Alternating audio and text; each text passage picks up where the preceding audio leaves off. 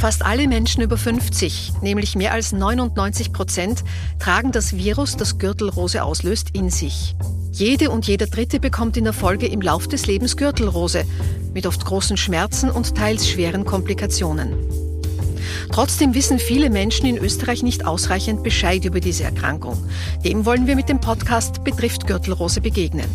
Mein Name ist Martina Rupp, ich war selbst betroffen und will nun beitragen, mehr Bewusstsein zu schaffen. Mein Gast heute ist Professor Dr. Stefan Winkler, Universitätsklinik für Innere Medizin, Klinische Abteilung für Infektionen und Tropenmedizin der Medizinischen Universität Wien. Schön, dass Sie da sind. Ja, einen schönen guten Tag. Ich freue mich auch. Herr Professor Gürtelrose tritt am häufigsten bei Menschen über 50 auf. PatientInnen mit einem geschwächten Immunsystem haben aber altersunabhängig ein erhöhtes Risiko an Gürtelrose zu erkranken. Wer sind diese sogenannten immunsupprimierten PatientInnen?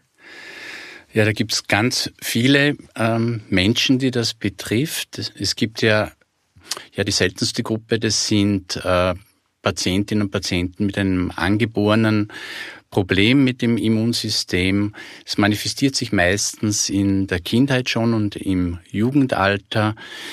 Ähm, es gibt natürlich auch erworbene Erkrankungen des Immunsystems selber. Die bekannteste ist ja HIV-Aids. Ansonsten sind es vielleicht gar nicht so häufig die Erkrankungen äh, selber, die das Risiko erhöhen für die Reaktivierung dieses Virus, also dass man die Gürtelrose bekommt, sondern es sind oft die Medikamente, die verwendet werden, um das Immunsystem vielleicht auch ein bisschen zu bremsen, wenn es falsch reagiert. Das ist besonders der Fall bei Entzündungserkrankungen, bei chronischen ähm, wie Rheuma zum Beispiel oder auch Hautentzündungen, die, die äh, Schuppenflechte oder auch Darmentzündungen. Man kennt hier den Morbus Crohn, der ja zu diesen chronisch entzündlichen Darmerkrankungen gehört. Diese Menschen müssen Medikamente nehmen, die das Immunsystem beeinflussen, also eigentlich eher dämpfen. Und hier kommt es viel häufiger, auch altersunabhängig, zu einem Auftreten der Gürtelrose. Eine weitere wichtige Gruppe sind Patientinnen und Patienten, die ähm, ja, äh, Tumorerkrankungen haben, die dann eine Chemotherapie brauchen. Das ist auch ganz häufig äh, eine Ursache, dass die Gürtelrose auftritt und vielleicht sogar mehrmals auftritt dann. Weitere Erkrankungen sind äh, die Zuckerkrankheit, die ja grundsätzlich ein bisschen das Immunsystem äh, reduziert, also die Immunantwort reduziert. Ja, also es gibt viele Menschen, die das betrifft. Eine Gruppe vielleicht noch zum Schluss. Das sind die, äh, diejenigen, die Transplantationen haben, also Lunge, Niere, Herz oder Knochenmark transplantiert sind, die äh, müssen Medikamente nehmen, dass sie diese Organe, die sie bekommen haben, nicht abstoßen. Das heißt, diese Medikamente beeinflussen auch wieder das Immunsystem, also dämpfen das Immunsystem. Und hier ist es auch völlig altersunabhängig, kommt es zu sehr häufig zu einer äh, zum Auftreten der Gürtelrose. Und ja, das ist natürlich ein großes Problem in der, in dem, im klinischen Alltag. Wird das schnell diagnostiziert? Weil ich denke mir, viele dieser Medikamente könnten Nebenwirkungen haben, wenn man direkt aus einer Chemo kommt und das Immunsystem runtergefahren ist, geht es einem vielleicht gar nicht so gut. Und dann hat man noch irgendwo einen Schmerz, den man nicht gleich zuordnen kann. Dauert es bei solchen Patienten eventuell länger, bis es diagnostiziert wird? Ja, also ganz bestimmt. Ähm und äh, der Patient, also die Patientin, die eine Chemotherapie zum Beispiel haben, die haben ja sehr viele äh, oft leider unangenehme Nebenwirkungen der Therapie und sowieso schon Schmerzen. Und dann kommt ein Schmerz dazu und denkt sich wahrscheinlich, na, das gehört vielleicht zu der ganzen Erkrankung, ähm, weil das Gemeine an der Gürtelrose ist ja, dass oft der Schmerz zuerst da ist und man ja gar nichts auf der Haut sieht. Das ist ja, das ist ja das Gemeine an diesem Virus. Und ich denke, es ist an uns, also an den äh, Ärztinnen und Ärzten, das man immer daran denkt, dass das passieren kann, speziell wenn eben ins Immunsystem eingegriffen wird. Man hört auch immer wieder, dass sehr starker Stress zu einer Schwächung des Immunsystems führt. Können Sie das bestätigen? Äh, es ist ja schon lange bekannt, dass äh, ja, die, die Psyche und das Immunsystem ähm, sehr eng verbunden sind. Also diese Achse von Psyche und Immunsystem, das ist ja schon lange bekannt. Ich würde jetzt vielleicht, Stress ist mir ein bisschen zu pauschal, der Begriff, weil äh, ja, darunter kann man sehr viel verstehen. Aber, ich, aber es ist klar, dass eine so eine permanente psychische Belastung oder, oder vielleicht die psychische Ausnahmesituation, dass die sehr wohl beiträgt, dass eine Gürtelrose auftritt. Wenn Sie Stress vermeiden wollen, also das Wort, äh, vielleicht ein körperliches Trauma auch, gibt es hier Zusammenhänge?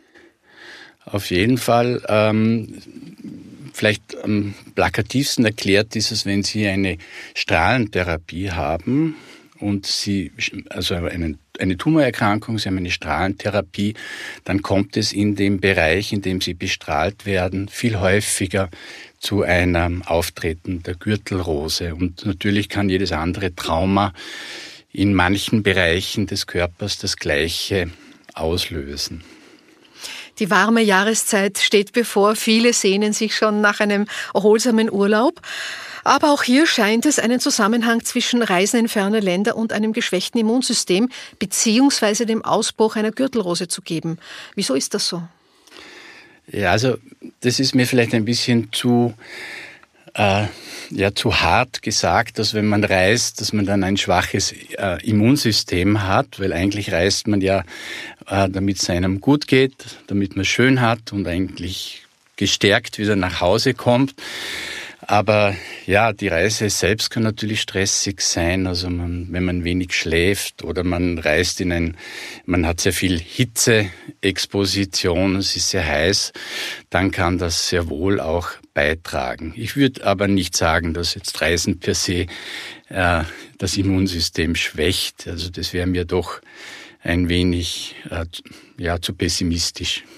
Also der Herpes Zoster, der ja schon äh, angelegt ist bei uns, äh, ich bin ja auch betroffen, äh, wird dann, tritt dann hervor, wenn man ähm, Sie sagen schon Hitze, Schwitzen, möglicherweise weniger schläft oder schlecht schläft durch die äh, Verschiebung der Zeiten, ähm, ungewohntes Essen, ungewohnte Aktivitäten.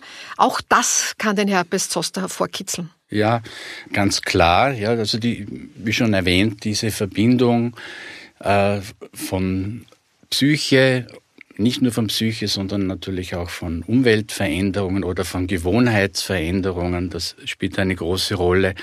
Man ist auch, wenn man verreist, also gerade in, in, in tropische Ländern, ist man ja auch ein bisschen äh, gefährdet vielleicht, dass man eine Durchfallserkrankung bekommt oder ein bisschen Fieber wegen allem Möglichen. Und auch das ist ein wichtiger Faktor, dass äh, diese, diese, dieses Virus aufwacht und eben dann in die Haut wandert und die Gürtelrose macht. Welche Folge hat das für immunsupprimierte PatientInnen? Nur ein höheres Risiko, eine Gürtelrose zu entwickeln oder könnte es auch zu einem schwereren Verlauf kommen? Ja, also das, das Risiko ist eindeutig höher, das wissen wir. Und auch äh, die Ausprägung ist unterschiedlich, weil ähm, immunsupprimierte Menschen haben oft äh, eine größere Ausdehnung auf der Haut. Also das kann so weit gehen, dass äh, die ganze Haut betroffen ist. Man sagt dann, es ist ein generalisierter Zoster oder eine generalisierte Gürtelrose. Dann äh, gibt es sehr viele Komplikationen, die häufiger sind. Das ist, dass äh, in diese Bläschen, die sich hier bilden, in diese schmerzhaften, kann es einbluten. Es kann das Gewebe äh, sozusagen versterben. Also das, man nennt das auf medizinerisch eine Nekrose. Also es kann, kann schon lokal viel schlimmer verlaufen, tut natürlich auch mehr weh. Und ein wichtiges Problem ist, dass äh, das Virus sich unter Umständen nicht auf die Haut beschränkt, sondern auch andere Organe befällt. Das heißt, es ist dann nicht nur die klassische Gürtelrose, wie wir sie kennen, sondern wir haben Lungenentzündungen, also schwere Lungenentzündungen. Das Virus kann auch ins Zentralnervensystem gehen, also Gehirnhautentzündungen machen. Und das sind absolut lebensbedrohliche Infektionen.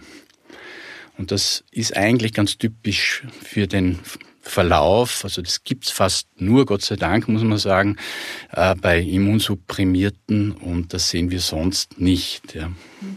Aber die häufigste und bekannteste schwerwiegende Komplikation ist generell die Post-Zoster-Neuralgie. Tritt die auch bei diesen PatientInnen besonders oft auf oder sind andere Komplikationen vorherrschend und vielleicht auch noch bedrohlicher? Ja, nachdem äh, die Ausdehnung der Infektion meistens äh, größer ist, äh, der Verlauf auch äh, schwerer, insofern als die Therapien nicht so gut funktionieren bei diesen Patientinnen und Patienten, ähm, ist es so, dass auch diese Post-Zoster-Neuralgie häufiger auftritt und ja auch in vielen Fällen länger anhält. Also Sie können in einigen Fällen nicht dieselbe Therapie halten wie PatientInnen, die nicht immunsupprimiert sind. Gibt es sogar Kontraindikationen? Ähm, ja, also man muss bei den, bei den Therapien sowieso gut aufpassen auf Nebenwirkungen. Es ist so wie bei allen Virusinfektionen ganz entscheidend, dass man sehr früh behandelt. Wenn man zu spät behandelt, dann kann man sich die Behandlung eigentlich sparen, muss man sagen, leider. Ähm, und das ist der eine Punkt. Der zweite Punkt ist, dass viele Medikamente doch Nebenwirkungen haben. Also wenn dieses gängigste Mittel, das verwendet wird als Virostatikum, das hat dann doch äh, recht äh, äh, Nebenwirkungen auf die Nierenfunktion. Und das ist, wenn Sie zum Beispiel nierentransplantiert sind, schon einmal ein, ein Problem. Es gibt auch Substanzen, ähm, antivirale Substanzen, die man während bestimmter Chemotherapien nicht geben darf, weil sie die äh, Toxizität der Chemotherapeutika erhöhen. Da muss man gut aufpassen. Also das mit der Behandlung ist, ist schon nicht so ganz einfach. Gibt es dementsprechend von ärztlichen Fachgesellschaften Richtlinien oder Empfehlungen? Ja, es gibt äh, von, glaube ich, praktisch jeder Fachgesellschaft, die sich mit der Gürtelrose beschäftigt, Empfehlungen für die Therapie, die, wie gesagt, sehr früh einsetzen muss, die man entsprechend begleiten muss, observieren muss. Und ja, das ist das Entscheidende bei der ganzen äh, therapeutischen Angelegenheit. Abschließend, was raten Sie also Menschen, bei denen das Immunsystem unterdrückt oder geschwächt ist? Ja, also was die Gürtelrose anbelangt, ähm, denke ich, es ist ganz wichtig, dass es äh, in, ins Bewusstsein kommt, sowohl der Ärztinnen und Ärzte wie auch der Patientinnen und Patienten, dass sie gefährdeter sind, dass die, dass die Gürtelrose auftritt. Das ist schon einmal ganz wichtig. Und natürlich kann man sich äh, an äh, die Empfehlungen äh, zum Beispiel des Nationalen Impfgremiums halten, ähm, das ja eine sehr wichtige Präventionsmaßnahme empfiehlt, sprich äh, den Schutz, äh, den präventiven Schutz und das ist äh, die Impfung. Vielen Dank, Herr Professor Winkler. Ebenfalls vielen Dank. Dieser Podcast wird in Zusammenarbeit mit GSK zur Verfügung gestellt. Mehr über Gürtelrose finden Sie auf www.gürtelroseinfo.at und in der nächsten Episode von Betrifft Gürtelrose. Abonnieren Sie den Podcast in Ihrer Podcast-App, um sie nicht zu verpassen.